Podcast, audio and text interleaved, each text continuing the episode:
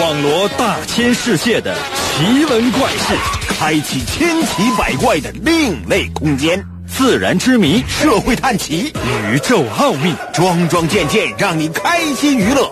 奇事怪事有趣事，真事假事有意思。天下之大，无奇不有，信与不信，全在你一念之间。信不信？有你。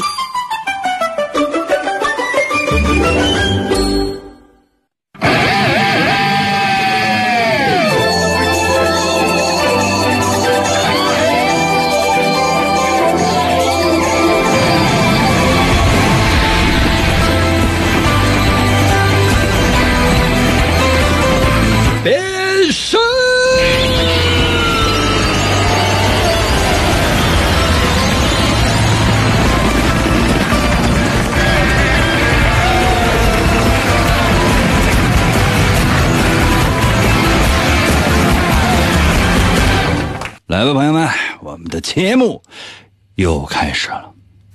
其实呢，我想了很长很长的时间，希望我们的节目呢能够有所突破。什么意思呢？就是，并不是说局限于每天呢仅仅都是测试，可能呢还会有些别的什么样的东西。但是现在呢，我们需要的是时间。随着时间的推移呢，我们慢慢的会为大家呢增加更多的东西，好吗？好吗？大概，嗯，二零四零年吧，行吗？如果可以的话呢，大家忍一忍，好不好？可以的话呢，来个双击么么哒，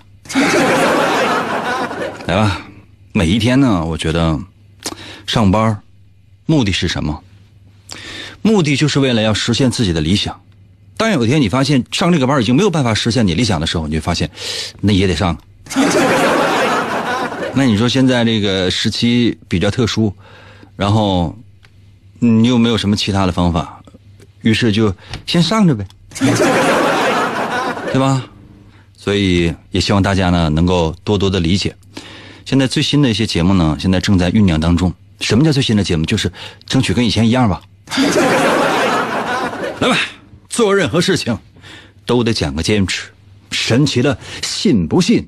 有你节目，每天晚上八点的准时约会。大家好，我是王银，又到了我们每周五六次的测试环节。我们今天的主题就是。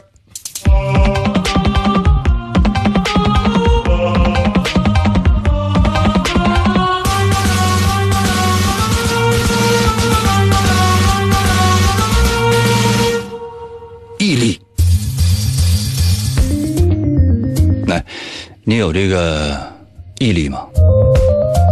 谁说的？说你别瞅镜头，我会恶心。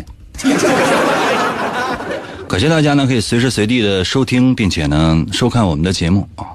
可能有些朋友说应该怎么收听、怎么收看呢？啊，就自己想呗，对吧？各种各样的方法，那你都有，那你自己不去试试，然后你说，哎，那你干我不？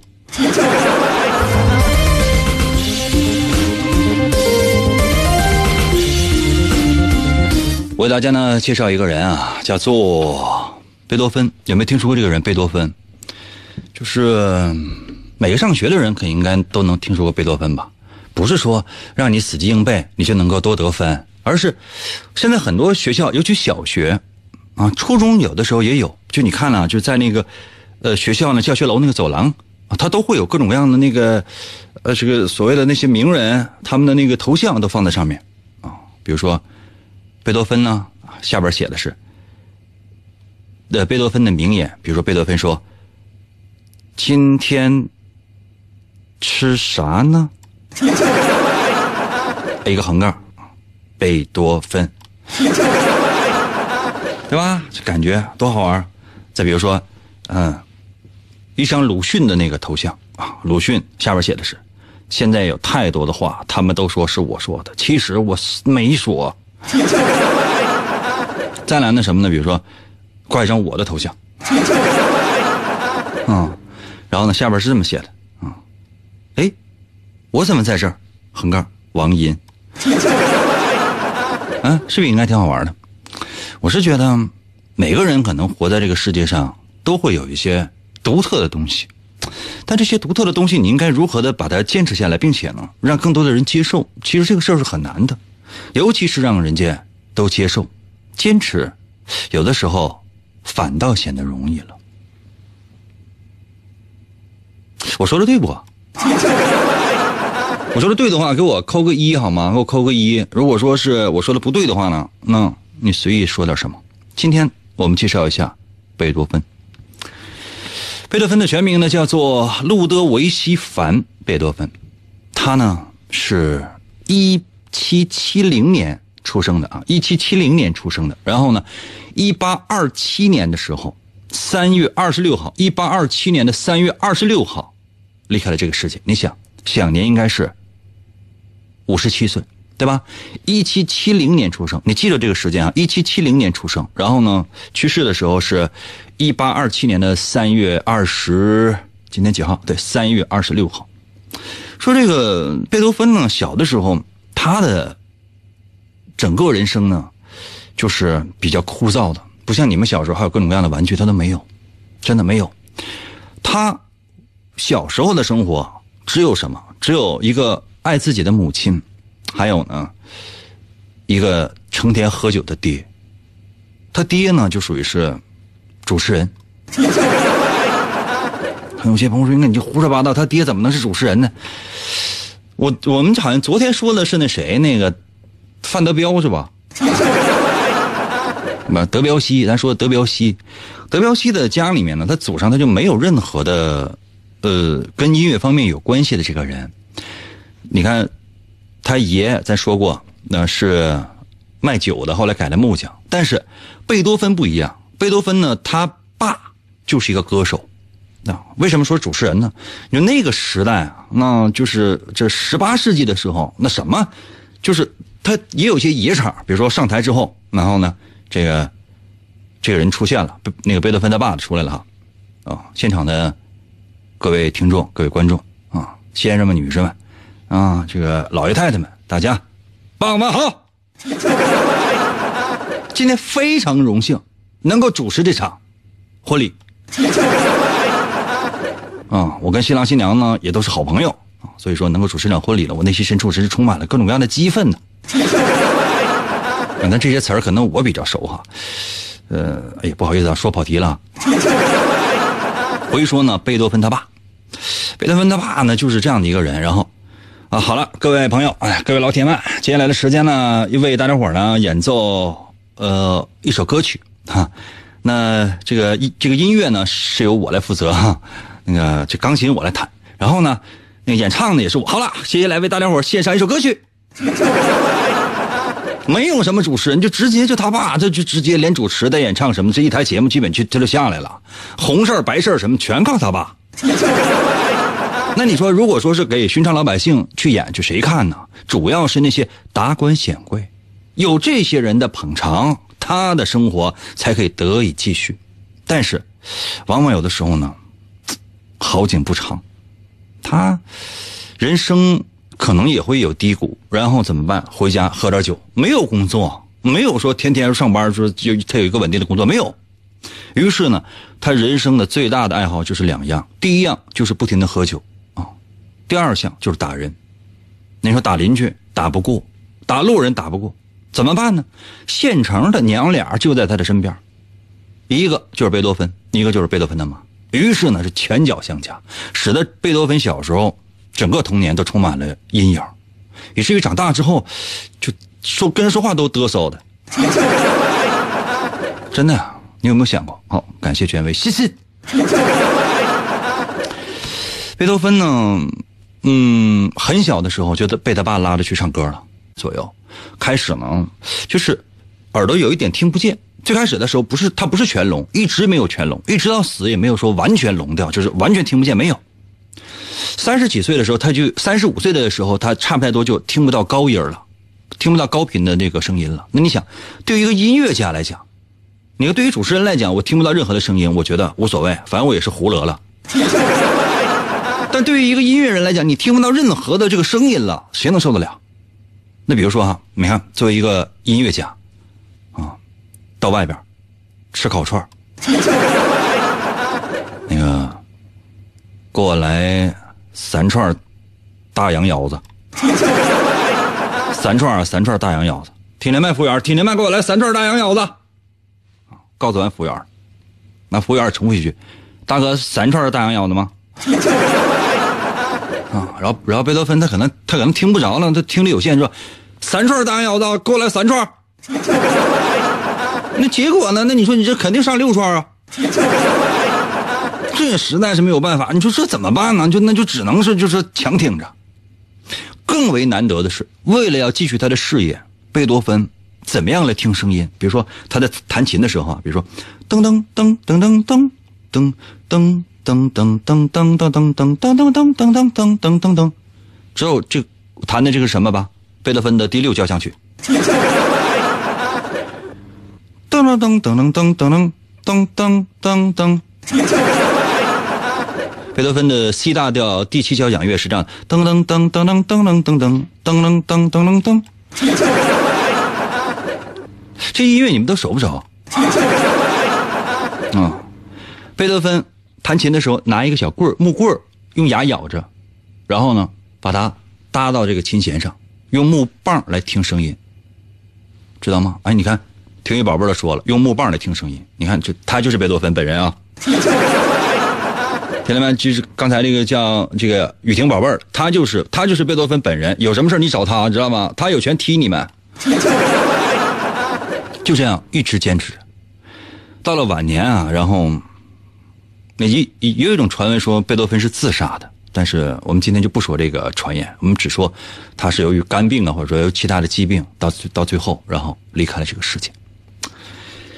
哎呀，至尊宝说：“英哥，你弹的明明就是肖邦的降 E 调夜曲，可能我知道的太多了，不好意思啊，可能有点混。哎，我怎么怀疑你是对的呢？那我觉得你说一个人啊，就已经失去了听力了。”作为一个音乐家，但是他仍然能够坚持不懈的把他的音乐继续完成，这是一个多么多么伟大的事情。这就是为什么我们今天的主题叫做毅力。那你是不是一个有毅力的人呢？接下来的时间进入我们今天的测试环节，请听今天的第一题。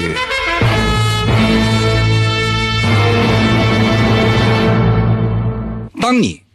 人生走向了一个需要抉择的时刻，现在在你面前有一个十字路口，但这十字路口不是真实的十字路口啊，它是你人生的十字路口。你就站在这十字路口的中央，请问你往哪个方向走？我再说一遍，当你的人生迷失找不到方向的时候，感谢 L 安迪。当你的人生找不到方向的时候。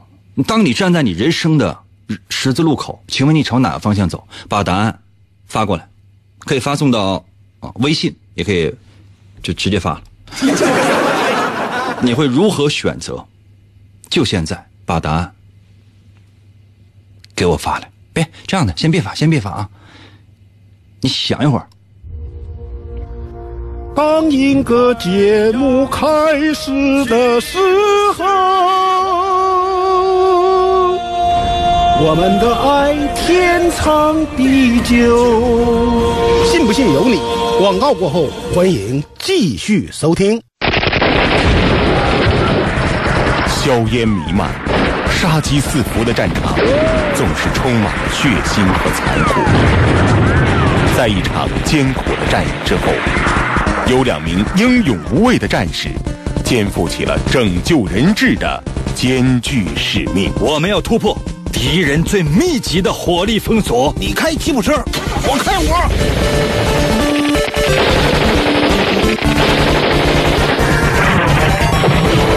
王银和他的搭档深入敌后，短兵相接。他们的任务不仅是要把人质送上指定的接应直升机，更要用顽强的毅力与全部的敌人浴血奋战。每个夜晚。他们都会在一场场连绵不绝的交锋中，冒着枪林弹雨，与邪恶决一死战。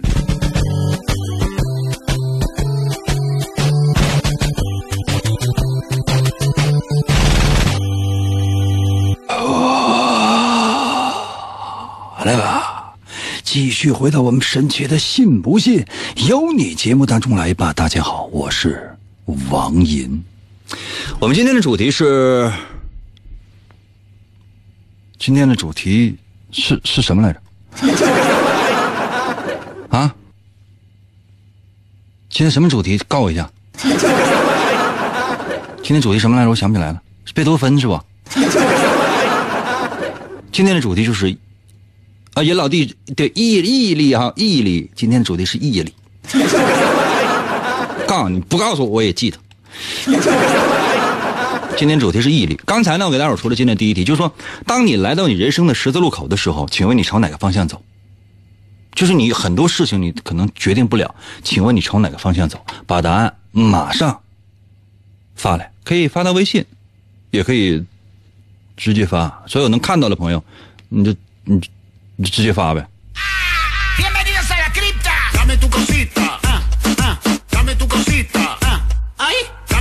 小葫芦说：“我就往那个小匣里走呗。”你也要当主持人啊？电台主持人啊？还是说前面有屏幕那个？就是带液晶屏的骨灰盒？哎，我看见过那种，就是叫音乐骨灰盒。就是那个一个小盒啊，然后就是他他他不会上面写三个字是骨灰盒，的没有，就是这个这个就一个小盒小方盒，啪盖打开。我将来死了之后，我就我就用这种。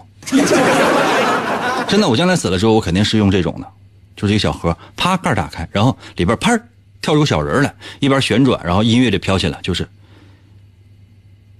当啷当当当当。当啷当当当当，当啷当当当当当，嗨！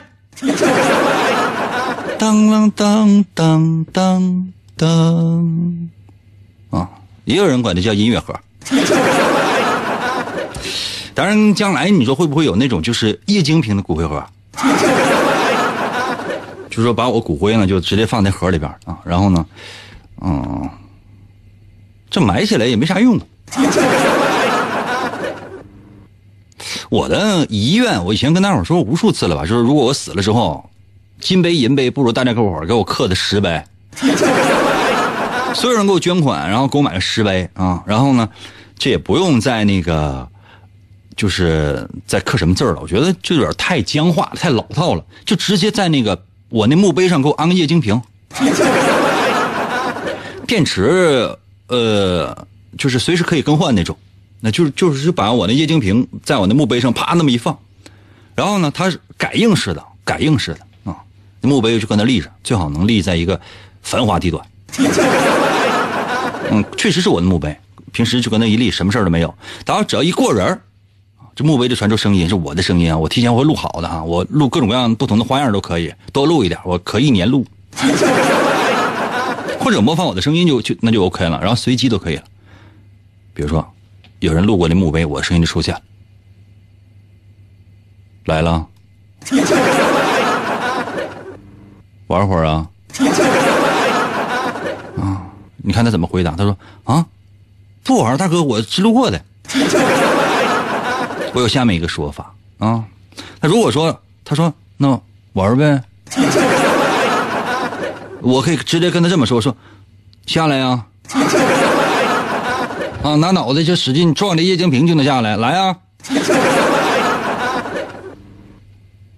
哎，我是不是要我需不需要申请个专利？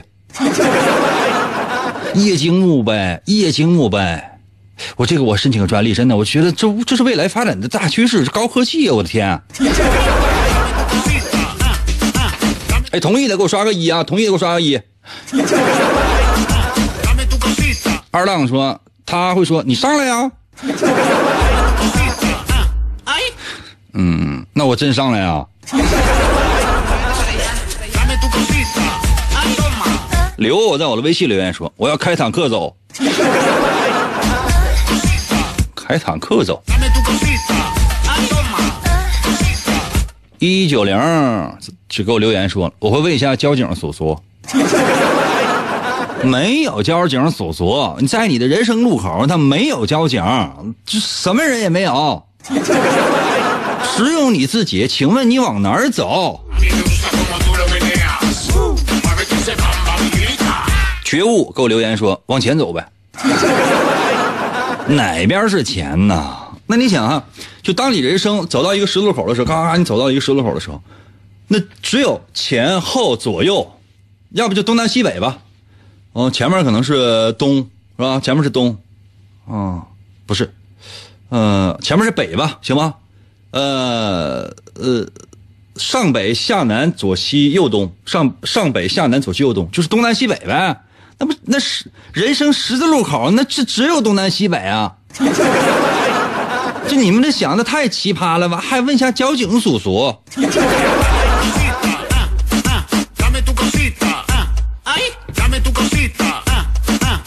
颓废在我的在我的微信留言说：“我扔鞋，鞋在哪边？我往哪走？”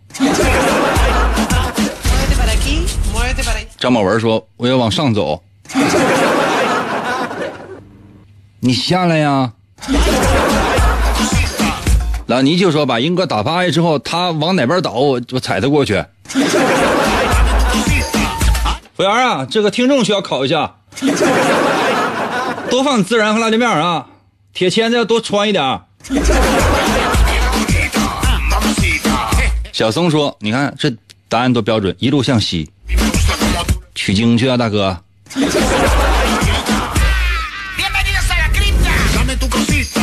这样吧，我觉得你们可能想的不是很确切，休息一下，马上回来，我要公布下答案。这道题测试的，真的是跟毅力有关系啊。真的有那么好听吗？你说呢？信不信由你。纵享快乐。广告过后，欢迎继续收听。在一个充满了暴力和犯罪的世界里，邪恶的黑暗势力统治着一切。就在整个世界即将失去希望的时候。一个充满了正义感的人出现了，他就是人称双截龙的王银。他接受过中国语言功夫的千锤百炼，在痛苦的磨练中不断提升自己的 HP 和 SP。为了保护无辜的群众，为了营救他心爱的女人，王银。用他独特的语言能力，出没在电波中，在每个漆黑的夜里，拯救着即将堕落的灵魂。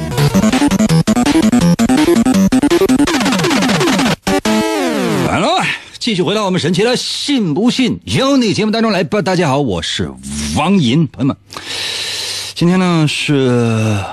我们的测试环节，刚刚呢，我们说了一个词叫做“毅力”，又出了一个测试题，说当你的人生走到一个十字路口的时候，请问你要朝哪个方向走？前后左右啊，东南西北啊，都可以。反正我的答案里只有东南西北。可能有些朋友说：“英哥，那你为什么还要让大家伙选前后左右呢？”客气呗。你们这是这都不懂吗？那比如说哈，嗯，朋友到家里来了哈，比如说到时间了应该走了，然后你会跟他说，再玩会儿呗。他说啊，那再玩会儿呗。你心里想的怎么走晚了？走吧，走吧，走吧。但你要不好意思说，知道吗？来，我来说一下这道问题的答案。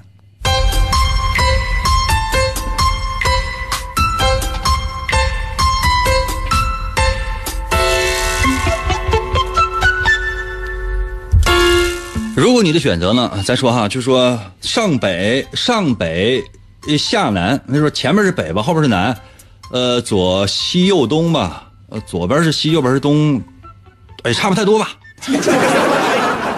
有时候方向感呢，我也分不太清楚啊。如果说你选择嗯，向南走，向南，在是在你的人生十字路口，你你准备要向南走，哪边是南来着？前后，上北下南，往后走吧，就往南走。这说明什么呢？就是说你是一个，通常是一个很有韧劲儿的一个人，就是说苦干类型的。就即便说给你一个发大财的一个机会，说你你就干这个，你肯定能发大财，但你不会，你宁愿吃苦受累，你宁愿每天去重复着做一件什么样的事情？你是觉得只有这样做，你能得到的那个钱，或者说你能得到那个成功，或者说你能得到那个事业，追求到的理想，你才会觉得它是最实在、最踏实的。所以说，这样的人通常可能会很劳碌，真的。来，如果我说的对的话，不要忘了给我留个数字一啊。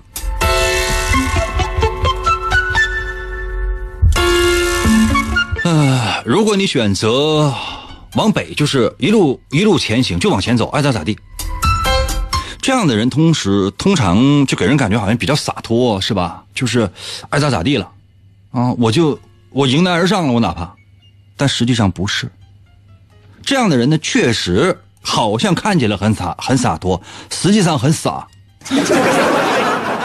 就是脑脑子里通常是一根一根弦而且呢是那种不太能听劝。就是当别人可能会告诉你这样做可能不对，但是你会觉得怎地？怎么地？就是那种钻牛角尖的类型。所以说，你人生经常被自己所绊住，你表面上看起来特别有毅力。但没有用啊！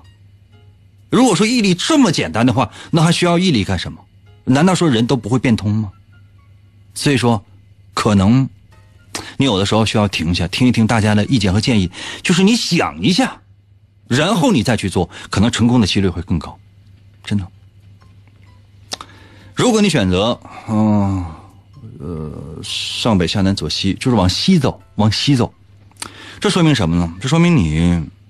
比较有责任感，就是不是特别坚持己见，就能听进去别人的劝，但同时耳根子可能会比较软。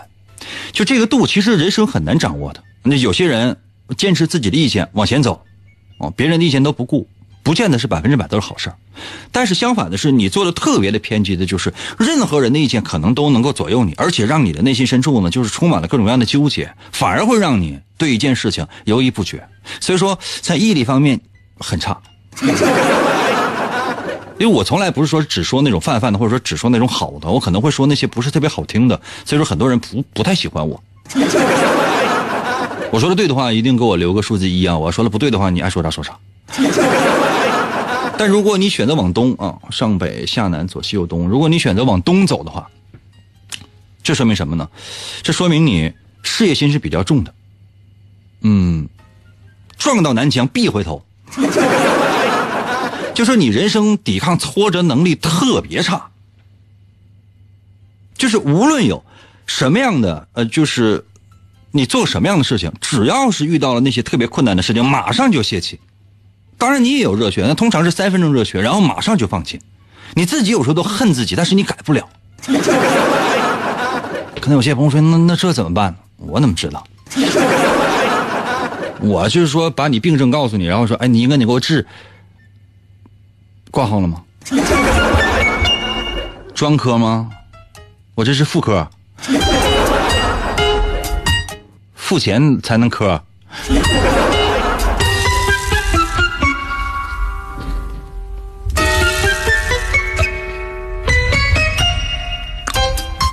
哎呀，这道题其实就过去吧。接下来时间我再出一题。这道题其实以前跟大伙儿都出过了，我不知道你还记不记得。但是，来一下。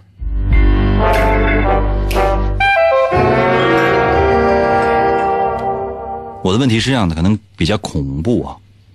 是如果就说呃有一天啊，你所在的这个城市，嗯，就现在，突然之间。被一种病毒给侵袭了，那么其他人可能都变成了怪兽。可能有些朋友说：“那我是奥特曼吗？”不是，就是你所在的城市被一种病毒侵袭了，所有人都变成了怪兽，都是怪兽。那么，你准备怎么做？我再说一遍哈，当你所在的这个城市所有人都变成了怪兽，你准备怎么做？只有你没变，或者可能还有几个人吧，我也没变，反正很少了。有没有看过一个一个电影叫《我是传奇》？呃，威尔史密斯演的，我曾经一一度特别喜欢的一个演员，威尔史密斯，我觉得就特别有型，不是因为他演技有多高啊，绝对不是，我是觉得他特别有型。嗯，除了那个《当幸福来敲门》以外，就这个这个电影，他就是那算是标点演技吧。其实我是觉得威尔史密斯他只是一个很有型的演员，就是说身材啊、长相啊，包括这个形体动作呀，这都是很帅，但是演技方面可能稍微差一点点。但是我就是因为这个喜欢的他。啊，威尔史密斯演的《我是传奇》，他就是所在的城市一个人都没有，他再也找不到人了。那么请问，这个时候你会怎么做？就现在可以把答案直接给我发来啊！如果你正在观看的话，你直接发过来就 OK 了。啊，另外你也可以发到微信啊，这都 OK。快点啊！我再说一遍啊，嗯，如果你的所在的城市被病毒感染了，所有人都变成怪兽，现在呢只剩下你就你以为你只剩下你了，那你准备怎么做？接下来你要做什么？现在把答案发来，快！Bass. Bass.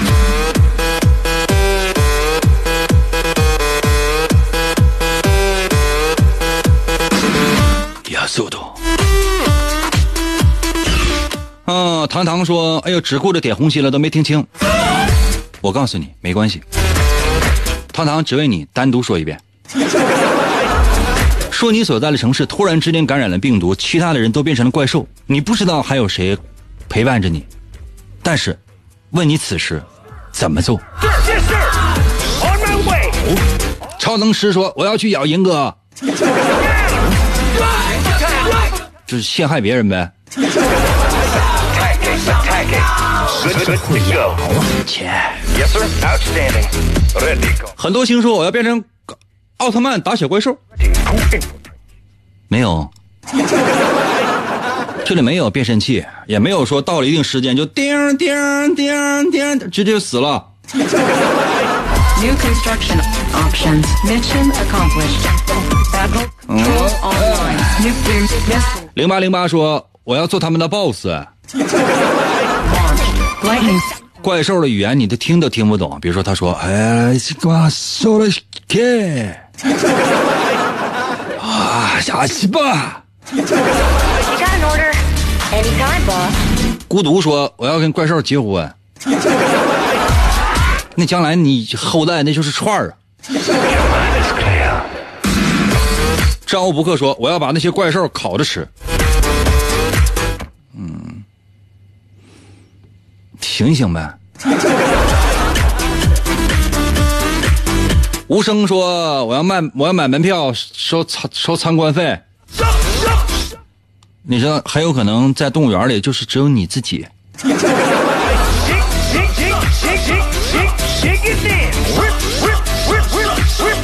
嗯，苦瓜苦瓜说我会寻求。呃，我会努力的搜寻存活的物资，找同伴，拼尽一切活下去，等待黎明。看到没有？等待黎明.不是一宿，可能是十年。维尼说：“我要用神一样的演技，我骗我去骗去去骗银哥的信任，然后我再弄他。为什么非得弄我呢？这很奇葩。”阿蕊说：“我要和他们一起当怪兽。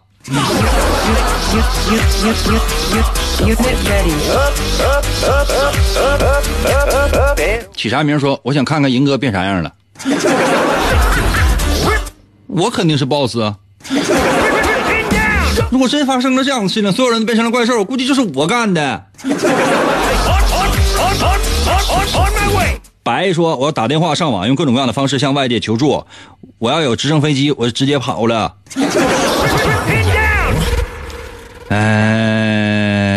高阳说：“我要起锅烧油。”自杀呀？玩命说我要去女浴池，那里边都是女怪兽，那女怪兽看起来跟人区别老大了。你见过河马吗？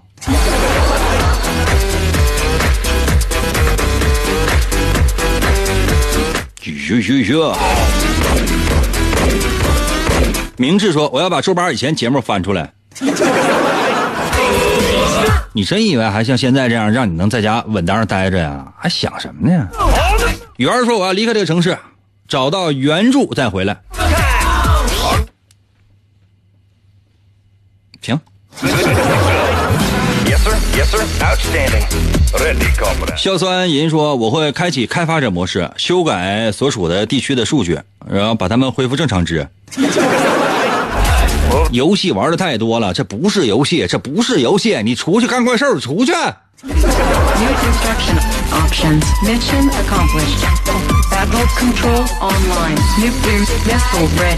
算了，我们不来了。今天可能时间很有限，我来公布一下答案。我们今天的主题是毅力，这件事情其实测试的是你的抗压能力、抗坎坷的能力、抗困苦的能力。如果连这些都没有的话，你想，你怎么能有毅力呢？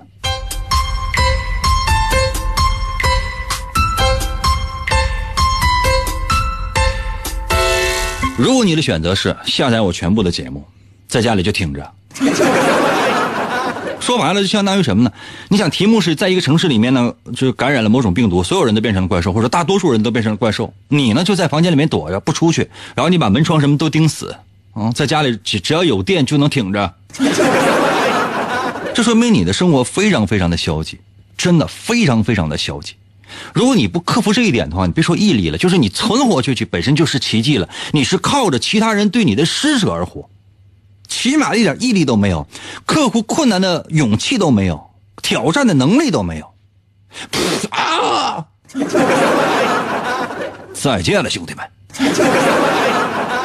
真的是不是我说我心狠手辣，我残忍？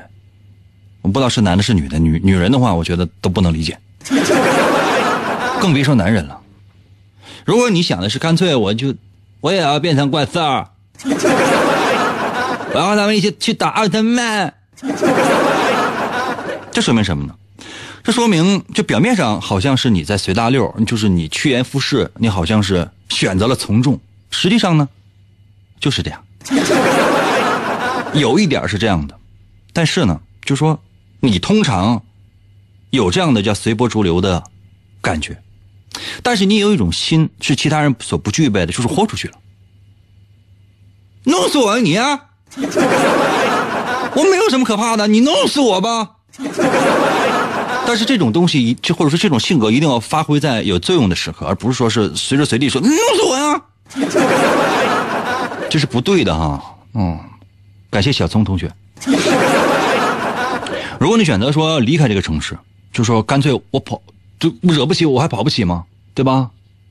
那么，就说明你，如果面对困难的时候，无论遇到什么样的事情，你都敢去扛一下，磕一下，干一下，弄一下，真的。啊，但最大的缺点什么？就过于侥幸，就是做任何事情都存在侥幸心理。你万一你跑不了呢？我跟他守着呢，你站住。还好，出门就弄死你了，对吧？但如果你是说，我我认了，我无论采取什么样的形式，是哪怕说我逃离，我要回来，我要干，我就要干，或者说我出去找其他人去，我要干死那些怪兽，我要干他。服务员，我腰子我烤好没？我吃完腰子我去干他。这说明什么呢？这说明你很虎啊，就是有困难。你要上，没有困难，你自己制造困难也要制造困难。通常这样人呢，就给人感觉就是头脑比较简单，但是无论是从毅力还是勇气来讲，都是无人能敌。真的，如果真是遇到什么样的烦心事儿的话，你最好能跟哥打个招呼，哥帮你出出点子吧。真的，省得你出去送死。哎，我说的对的话给我留数字一，我说的不对的话呢，说什么都行。今天就到这儿，明天等你。